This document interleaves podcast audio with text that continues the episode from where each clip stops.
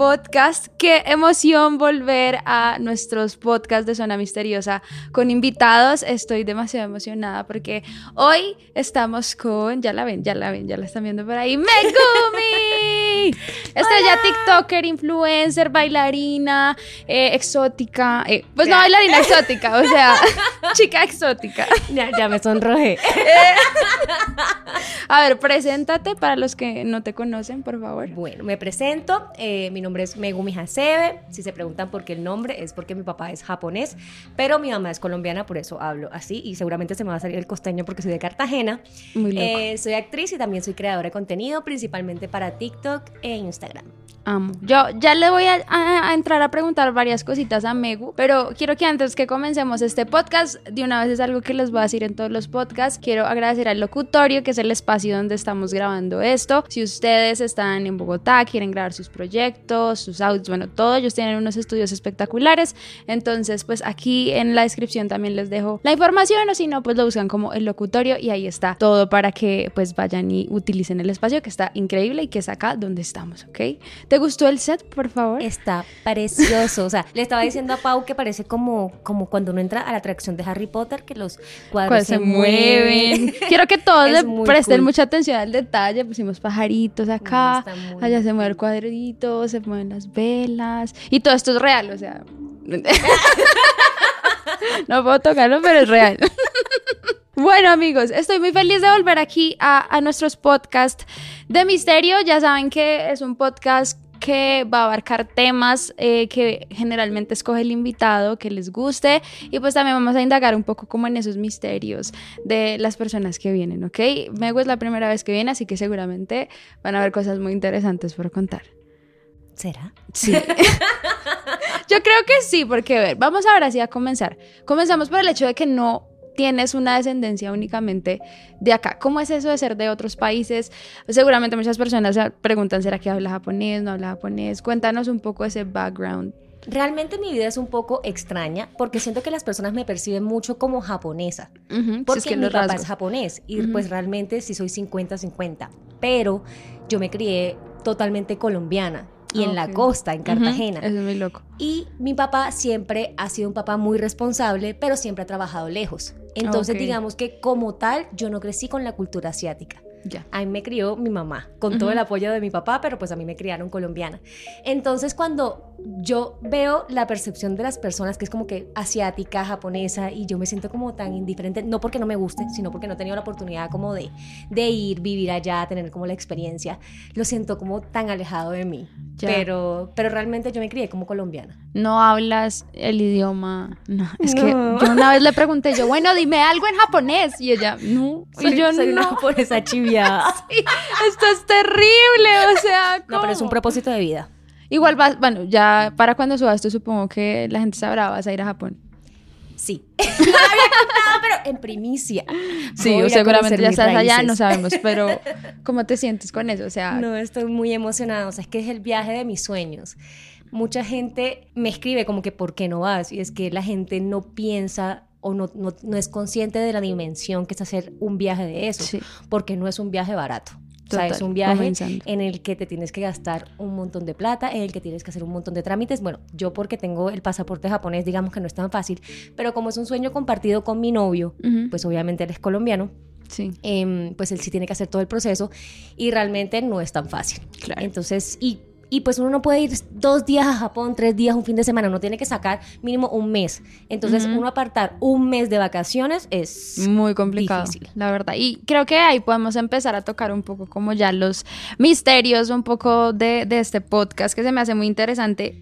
¿No sientes que es muy loco ya empezar a ir- a una tierra en donde tienes una descendencia, donde seguramente hay muchas historias y puede que conectes de una forma muy espectacular? Mira que yo estaba pensando en eso porque desde que decidí que íbamos a hacer el viaje este año, me puse a ver videos de. Japón y de, de todas las, las ciudades y eh, empecé a sentir como una cosa en el pecho que no sé cómo explicarte, Mm. que yo decía, ¿será que cuando yo llegue voy a decir, volví a casa, o sea, no sé si mi espíritu, mi alma de la Qué japonesa loco, pasada amo. que llevo en mí va a sentir como llegué, o sea, te lo juro que cuando veo los videos siento algo en el pecho muy grande y no sé, yo creo que sí cuando llegue allá va a ser como creo que tenía que estar aquí. Amo que digas eso de la, de la japonesa pasada porque nos puede meter en el tema de, ¿tú crees en la reencarnación? O sea, yo siento que yo puedo, pues, o sea, no creo fielmente, Ujú. pero pienso que puede ser. O sea, no lo Ujú. descarto. Y yo Claro. creo que es así con, con muchas cosas. Como que yo digo, ok, sí, tiene mucho sentido. Hay cosas que siento en mi corazón y que digo, tal vez sí he Ujú. vivido otras vidas, pero no soy capaz de asegurarlo. O sea, Ujú. no sé. ¿Qué sientes que son esas cosas que tú dices, esto es raro que pase o siento que esto ya ha pasado? ¿Te considerarías en caso tal como alguien que ya ha vivido algo o no? Yo no sé, pero cuando la gente dice, no, yo siento que tú eres un alma joven, yo siento que tú eres un alma vieja. Yo siempre me he sentido un alma vieja, no un alma joven. Amo. Entonces, como que por ese lado yo digo, sí, yo siento que, siento como si en esta vida yo estuviera aprendiendo muchas cosas o también recibiendo muchas cosas lindas que tal vez en vidas pasadas no alcancé a vivir. Y que mis vidas pasadas me enseñaron muchas cosas para lo que tengo hoy. Porque realmente yo siento que entre todo, porque el camino no ha sido fácil, he logrado tener una vida que me hace muy feliz. Sí. Y yo digo, esto debe ser el trabajo de tres vidas. Y no sientes que hay cosas que literalmente como que tú haces y dices, es que ya se me facilitan muchas, mientras que hay otras que tú dices, pero ¿por qué no las puedo cumplir todavía? ¿Qué es lo que tengo que aprender? Sí, sí, yo, por ejemplo, a veces tengo recuerdos, no, no recuerdos, los de vu que llaman, sí. tengo de vus muy fuertes, que yo digo como que, no sé si, si es, si tiene que ver con, con, con las vidas pasadas, pero es, como si todo fuera un, un infinito, como si todo estuviera conectado y como Sí. si lo que tuviera que vivir ahora ya, ya estuviera escrito. O sea, no Sí. me gusta, o sea, es como que me gusta pensarlo, pero tampoco me gusta Como porque siento que no tengo sí. decisión. Sí. Como que, ah, sea como sea, mi vida ya está escrita. No. No. Pero a veces no te voy a negar que tengo unos déjà vus que yo digo como, oh my god, ya, Ya esto lo estoy- vivido. Pero muy fuertes. Qué loco. Entonces, como que eso sí me hace pensar mucho en las otras vidas, o si será que todo está escrito y Ujú. lo estamos repitiendo, no sé. Me gusta que entremos a ese tema porque justamente cuando yo le dije a Megu como, bueno, de qué hablamos. Entonces ella me dijo como, no, pues a mí me pasaron unas cosas extrañas con el sueño, que ya, ya vamos a entrar a hablar de eso. Entonces, ¿qué has sentido tú? ¿Qué, qué experiencias? Cuéntale a la gente qué es eso que viviste, porque hoy creo que nos vamos a centrar un poco es en el tema de las experiencias extracorporales. A ver, ¿qué te cuento? Para introducción, eh, cuando yo estaba en el colegio, yo estudié en un colegio católico Ujú. y yo era muy, muy, muy espiritual. Yo estaba muy conectada con mi lado espiritual, eh, iba a las capillas, oraba, sentía que tenía como un vínculo con Dios Sí. muy grande. Y realmente mi colegio me dio los espacios para hacer esto como de una manera muy bonita. Yo creo que ese mismo hecho de estar tan conectada con mi parte espiritual me hacía tener experiencias raras. Ujú. Yo cuando estaba en el colegio, pues al principio no lo entendía, pero yo sentía como que cuando me dormía o cuando me relajaba, como que me salía del Ok. cuerpo. ¿Qué edad tenías ahí?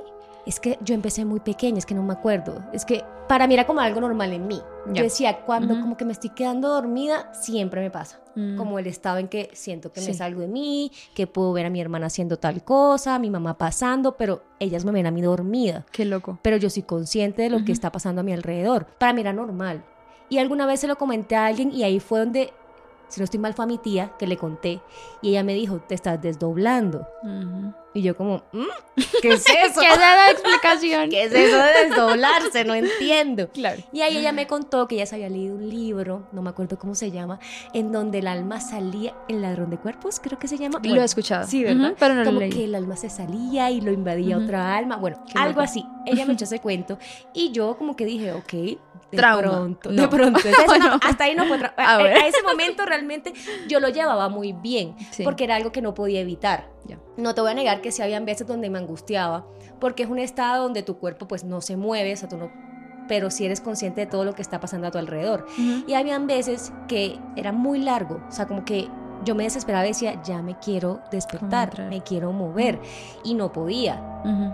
Y digamos que eso fue evolucionando a lo largo de los años hasta cuando ya, ya llegué a 11, en donde ya tenía unos episodios que eran muy largos, de estar ahí como es que yo sentía como si estuviera un poquito más arriba de mi cuerpo, como flotando. Y podía ver a mi hermana, a mi mamá, a todo lo que pasaba en la casa, pero yo estaba dormida. ¿Pero te veías a ti? a mí no. No, eso nunca, interesante. nunca me vi a mí. Siempre veía a las personas que estaban a mi alrededor, pero a mí misma no. Y nunca me iba muy lejos. O sea, siempre Ya. estaba como arriba de mí. Qué Y, loco. y sentía como que flotaba encima de mí. No, ya de ahí me vine para Bogotá. Me vine a vivir a la casa de, de una amiga de mi mamá y ahí fue el episodio traumático en donde dejé de doblarme. Si quieres, antes de que lo, lo contemos, Si no lo conté porque yo mm, no sé qué tiene preparado, Paula. me encanta porque es que quiero explicarle a la gente un poco lo de las experiencias extracorporales, porque seguramente muchos no conocen. Ustedes saben que acá también entran muchas personas que conocen de estos temas gracias al podcast, entonces quiero explicarlo un poco más. Y es que las experiencias extracorporales creo que es muy diferente, porque digamos que hemos hablado acá cosas de sueños, cosas de pronto controlar sueños, tipo sueños lúcidos, que ya lo era en un episodio, o déjà vus, como la sensación de que ya algo pasó, que es lo que estabas hablando. Pero las, las sensaciones extracorporales o experiencias extracorporales son algo ya muy diferente que literalmente es lo que me gusta hablando. Yo acá tengo como información como para ser un poco más precisas y científicas frente a este tema, pero estas experiencias eh, extracorporales también las conocen de diferentes formas. Proyección astral es uno de los eh, términos viaje astral, que también mucha gente lo dice, desdoblamiento astral, que es lo que te decía tu tía, o proyección de la conciencia. Generalmente lo que pasa en este estado es básicamente como sentir esa sensación de que estás fuera de tu cuerpo, literal, como que flotas, o sea, es literalmente lo que tú estás viviendo, bueno, lo que tú viviste en ese momento. e incluso eh, hubo varias varios expertos que se de- dedicaron a hacer experimentos sobre este tema y cómo tratar de entender un poco más. Y es como si uno estuviera como en un estado meditativo, como donde la mente no está como completamente despierta, pero sí consciente. O sea, es como incluso muy parecido al estado REM que alguna vez les expliqué cuando da parálisis de sueño, que igual no es lo mismo. No es lo mismo, pero sí tiene como, como una relación muy, muy particular. Estas eh, experiencias se les llama EFC o como experiencia fuera del cuerpo. Ese es como el término científico o OBE en inglés, Out of Body Experience. Y hay algo muy interesante de estas experiencias y es que también están divididas como en varios tipos de experiencias. Son como clasificadas en categorías. Entonces, la más, yo creo que esa es la que te puede que te haya pasado a ti un poco, que es durante o cerca del sueño, cuando estás como en ese espacio como de tratar de dormirte. Entonces lo que hace es como una asociación incluso con los sueños lúcidos y eh, experiencias que informan al cerebro como qué está ocurriendo en ese momento. Entonces yo creo que esa es algo muy cercana. Hay otras muy interesantes que son experiencias cercanas a la muerte. Esto yo lo he escuchado bastante, no sé si has escuchado como doctores que hablan de personas que entran en unos estados lúcidos súper locos y para ellos, incluso me han salido TikToks que pone como el doctor como el paciente se despertó, está súper feliz, no sé qué. Y para ellos ese es el peor momento porque es cuando la persona está próxima a fallecer. Ay, no. Un dato para que sepan. No.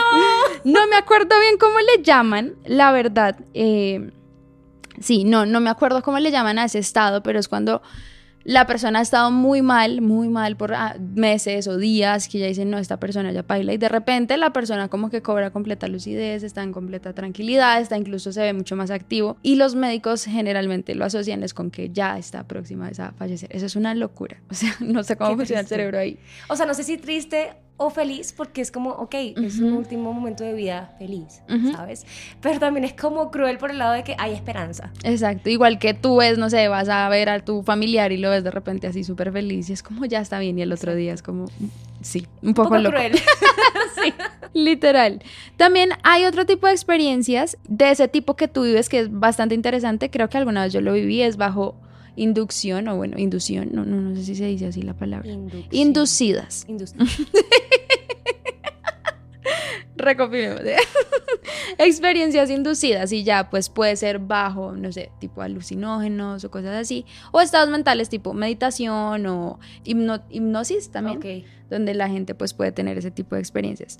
Entonces quería explicarles un poco sobre... Sobre esa, ah bueno, esto es bien interesante porque también se, se divide en fases, que seguramente tú las puedes ir identificando a medida que te lo diga. La fase de espera es la primera fase cuando empieza esta expe- eh, experiencia extracorporal. Y es donde todo el ambiente que te rodea como que se detiene por un momento. Como que es cuando estás entrando ahí, como que se detiene un momento y va a empezar ese momento que es la cataléptica, es la siguiente que sigue. Y es cuando ya no puedes realizar movimientos voluntarios de alguna forma, que yo creo que te pasa así y seguramente también algunos lo, lo entenderán si han sufrido de parálisis de sueño, que es algo muy similar. Y ahí es donde entra la etapa de separación que es justamente donde tú sientes que flotas, como que se te sale el alma. Depende, porque creo que esta no la tenías tú, pero surge la libre circulación, que es cuando las personas se empiezan a controlar. Que igual ahí es donde ya vamos a hablar como de tu experiencia. Y finalmente el reingreso, que hay muchas teorías, obviamente mucho más terroríficas, que, que dice la gente que, por ejemplo, si tú sufres de eso, no tengas espejos o cosas así, porque el alma puede que no regrese al cuerpo. no me asusten. Entonces, quiero que nos cuentes cómo fue esa experiencia. Bueno, eh, primero debo decir que nunca me alejé del cuerpo. O sea, eso sí, nunca llegué hasta ese, hasta ese punto, pero sí sentía que flotaba literal encima de mi cuerpo. O sea, no es como simplemente estar arriba, no. Sí. Tú sientes que flotas, o sea, como si estuvieras en el agua y flotaras. Así se siente. Pero bueno, les voy a contar de mi última vez eh, que me desdoblé. Como les contaba, me había venido a vivir a Bogotá sola y la única persona que yo conocía aquí en Bogotá era una amiga de mi mamá. Y ella para ayudarnos, ella no tenía otra cama, me dijo, pues duerme conmigo. Entonces yo dormía con la señora. Me acuerdo que enfrente de la cama había como de estos relojes em, digitales que tú puedes ver la hora con los números tal cual escritos. Sí. Y pues para mí era incómodo dormir con la señora, pero pues tenía que dormir con ella porque no tenía cómo más. Sí. Y una de esas noches, estando aquí en Bogotá, yo me acostaba a dormir normal, al lado de la señora, yo dormía del lado de la pared, ella dormía del lado, pues, donde te puedes caer. Yo dormía del lado de la pared. Donde te atrapa el demonio en caso tal. Y yo dormía segurita, segura, entre comillas, al lado de la pared. Yo me empecé a quedar dormida y empecé a sentir que flotaba sobre mi cuerpo, pero esta vez fue diferente, porque por primera vez yo como que podía girar sobre mí misma. Ok, qué loco. Literal, como, como un pollito. Así. Pensé en el pollito yo, como, un pollito asado. Y yo no sé cómo explicarles, pero mi sensación era de absoluta paz, tranquilidad y de diversión, porque el hecho de estar girando era como jugando. O sea, yo me sentía como si mi alma estuviera jugando. ¿Y tú sentías que tú lo hacías? Sí, como que yo giraba, giraba, pero no me iba de encima del cuerpo. Sí. Yo giraba y giraba y como que me divertía mucho haciéndolo y veía eh, la hora en el reloj que tenía enfrente de la cama y veía que pasaba el tiempo, pero pues como tranqui, súper feliz, disfrutando de mi momento, flotando. Pero eh, no, es, como que yo fuera consciente, ay, sí estoy flotando, soy mi espíritu y estoy aquí jugando. No, era como algo muy muy fuera de lo racional, o sea, como que yo que estabas soñando? No, no, eso no. O sea, yo estaba absolutamente segura de que yo no estaba soñando porque primero estaba viendo como el reloj. O sea, yo lo veía. Y veía cómo pasaba el tiempo y yo jugaba, jugaba. Pero ahí es donde viene.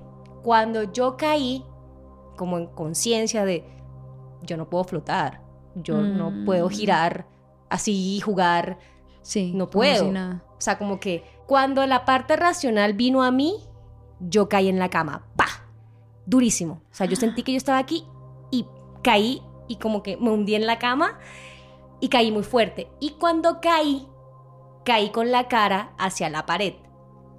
Y cuando abro los ojos, según yo, o cuando veo a la pared, sale una sombra de la oh pared y empiezan a sonar muchas voces.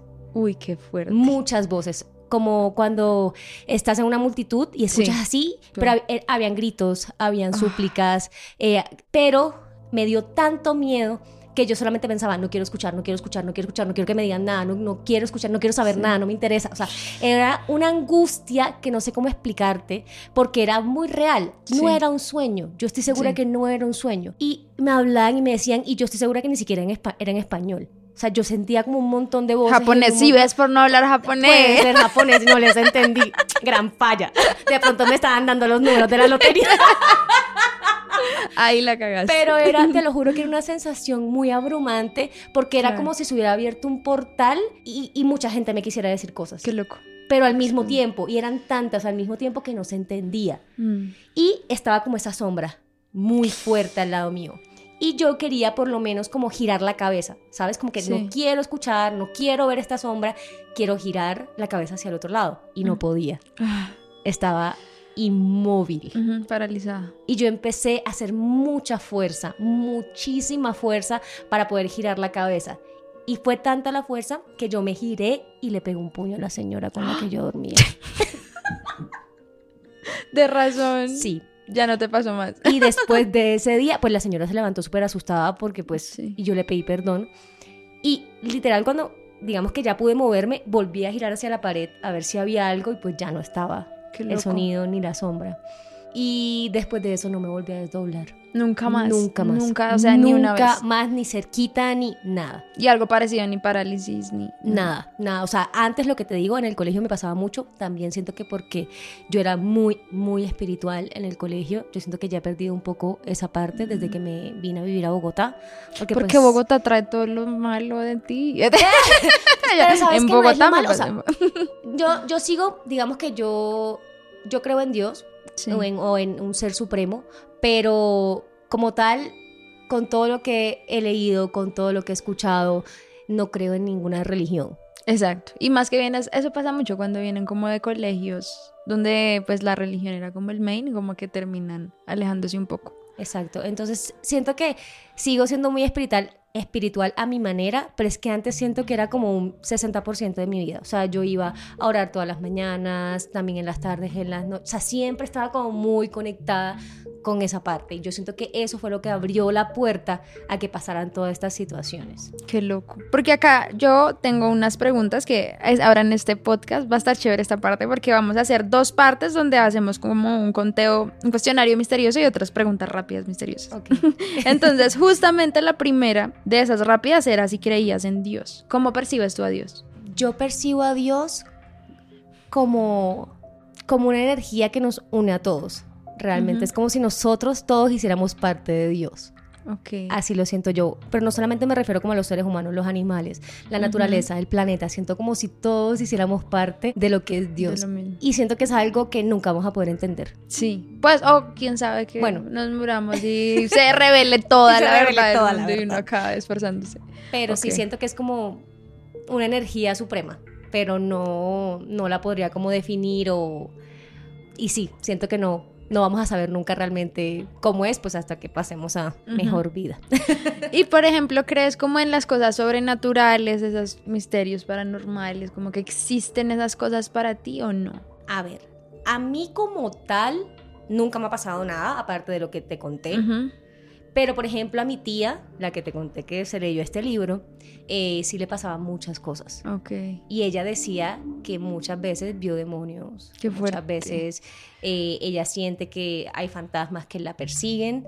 Eh, me acuerdo que había una familiar que tenía un señor que vivía en su casa y una vez ella fue a visitar a una de mis tías y el señor era como tan celoso que se vengó como de mi tía de que se estuviera quedando esa señora en su casa y pues eso cuenta mi tía, yo le creo, no creo que Sí, tenga sí, que decir sí. como mentiras y la, la agarró como por los hombros Sí. y ella lo vio.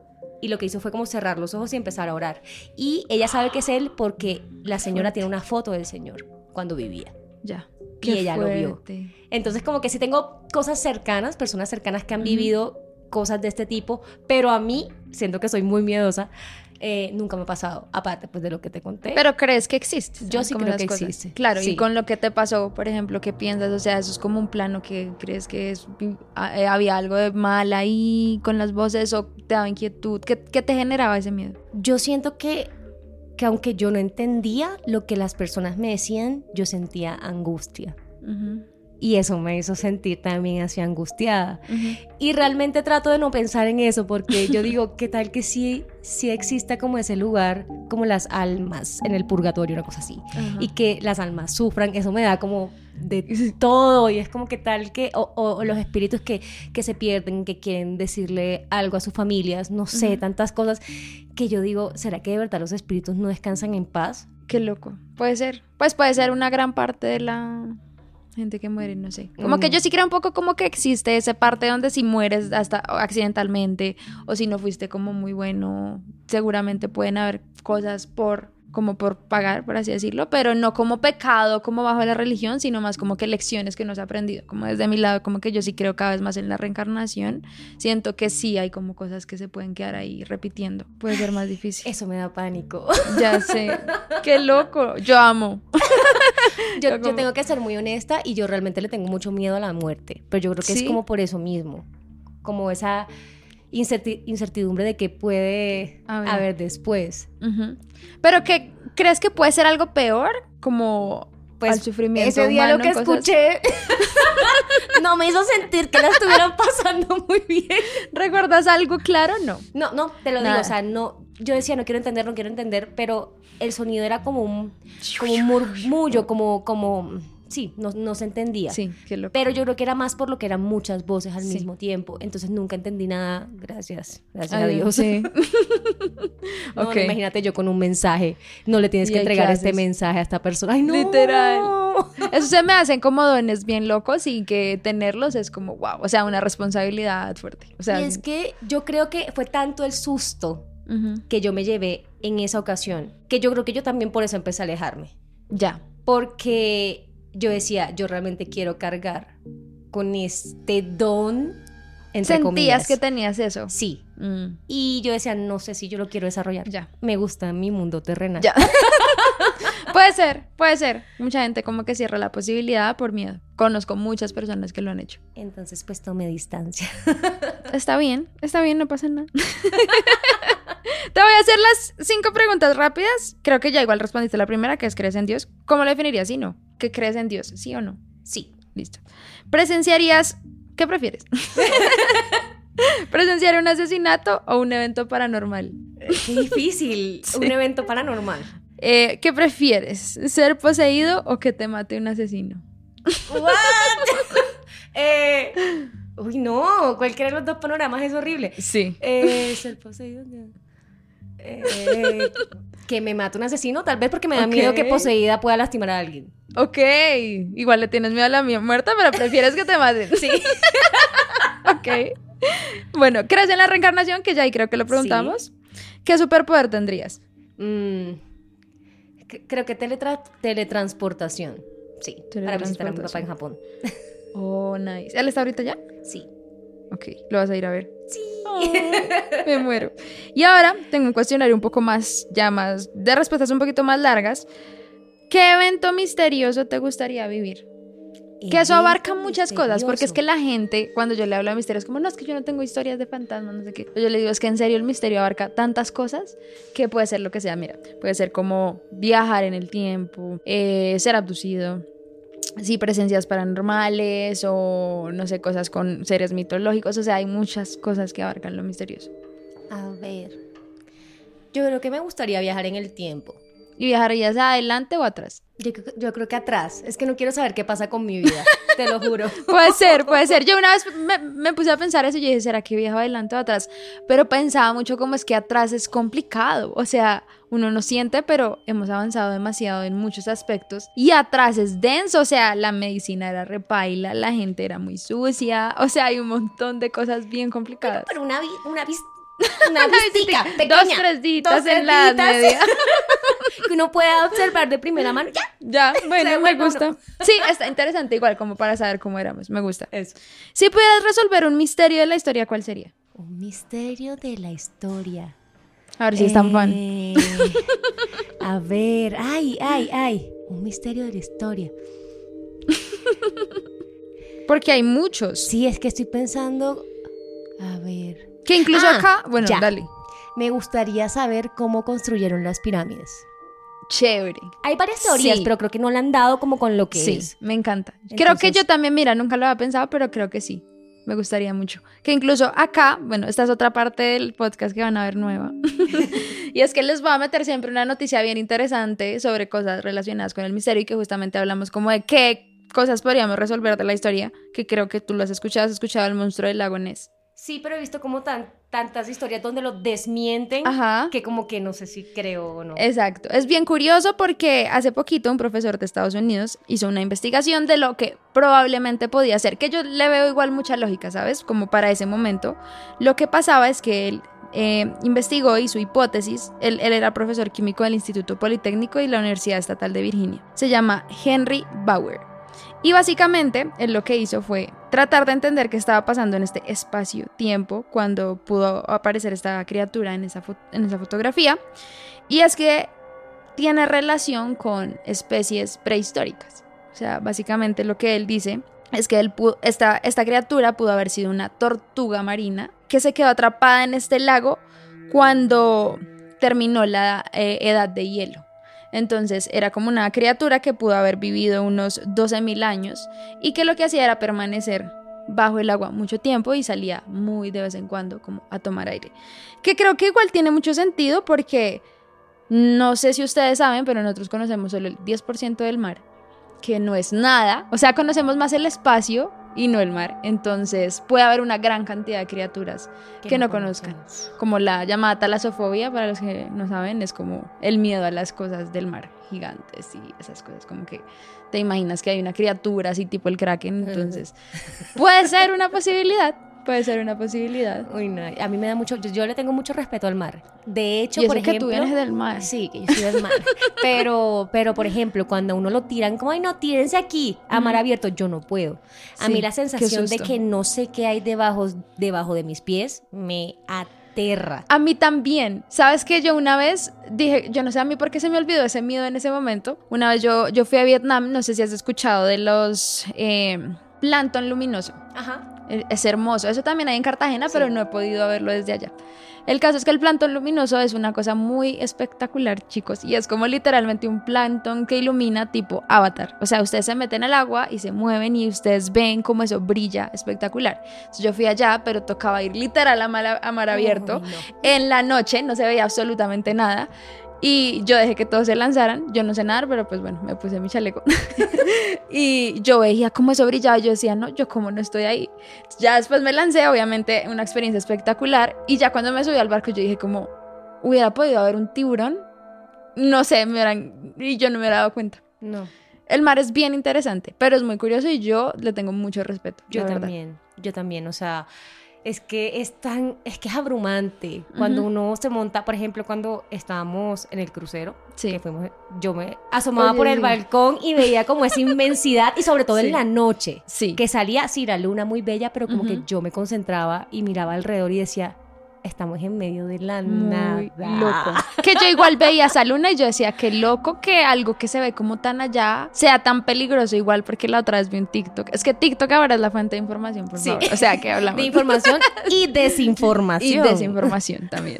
Pero la vez pasada me salió un TikTok bien interesante. Voy a buscarlo a ver si se los pongo por acá. Pero era básicamente qué pasaría si la luna se acerca mucho o se aleja mucho de la Tierra o empieza a llegar hacia la Tierra. Entonces, literalmente, pues habían unos cataclismos impresionantes y de las primeras cosas es unos tsunamis. Una cosa loca que a mí lo que más pánico le tengo en desastres naturales son los tsunamis. No vivo cerca al mar, pero me da pánico. No, yo tengo la tranquilidad de que se supone que en Sí, en Cartagena Col- no puede pasar Sí, en un tsunami. Colombia como se que no puede. supone, pero... con tantos cambios, nosotros jodiéndonos el planeta, pues uno no sabe. Pero literal mostraban como que se podían hacer olas de 100 metros, o sea, eran unas cosas impresionantes.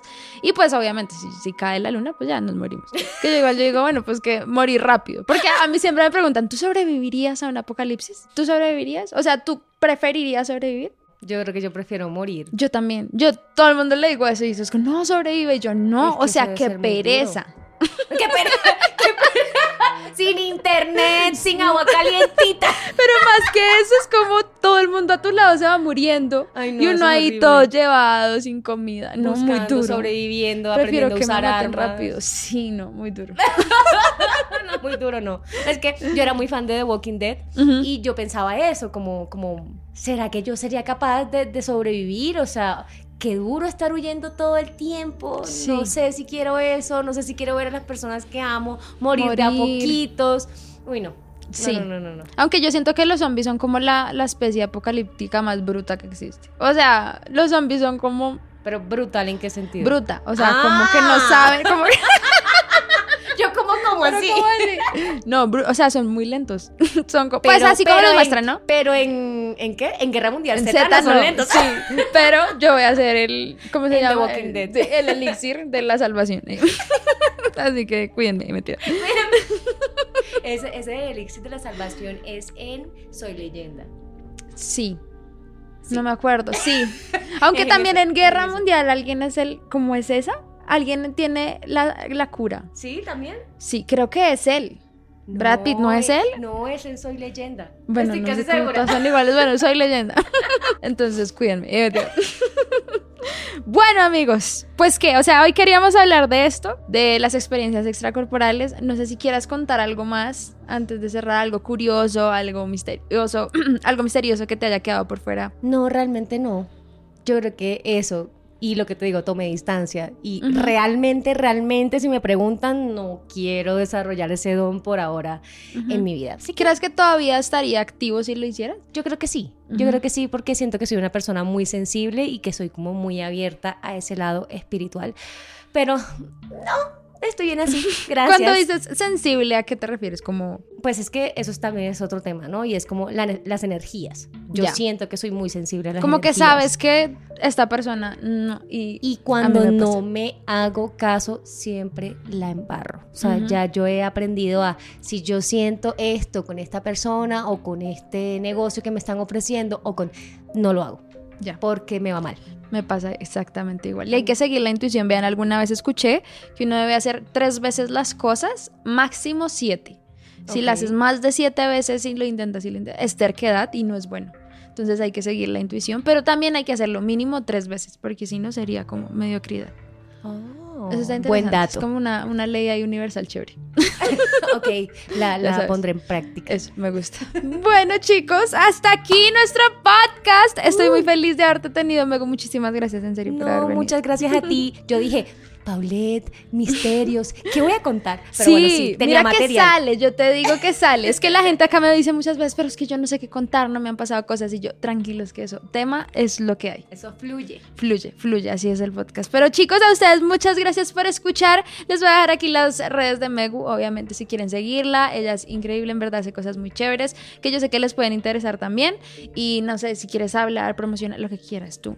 No, yo tengo que decir, me voy a portar muy fan. Y estoy muy feliz de estar aquí. Oigan, yo soy fan de Paulette, de verdad, muy honestamente. Y estoy muy feliz de aparecer en un video de ella. Bueno, Hola mamá, estoy triunfando. La mamá, sí. Amo, amo, amo. Muchas gracias, en serio, por estar acá. Siempre bienvenida también, cuando quieras. Eh, acá está tu casa, como siempre. Y pues nada, chicos, síganos en redes sociales. Nos vemos pronto con otro episodio. Y recuerden también, si quieren hacer sus grabaciones, sus audios, lo que sea, aquí tenemos el espacio del locutorio, que es el que nos presta siempre para estos podcasts. Así que nada, descansen, tengan buenas noches y nos escuchamos pronto. Besitos. ¡Chao!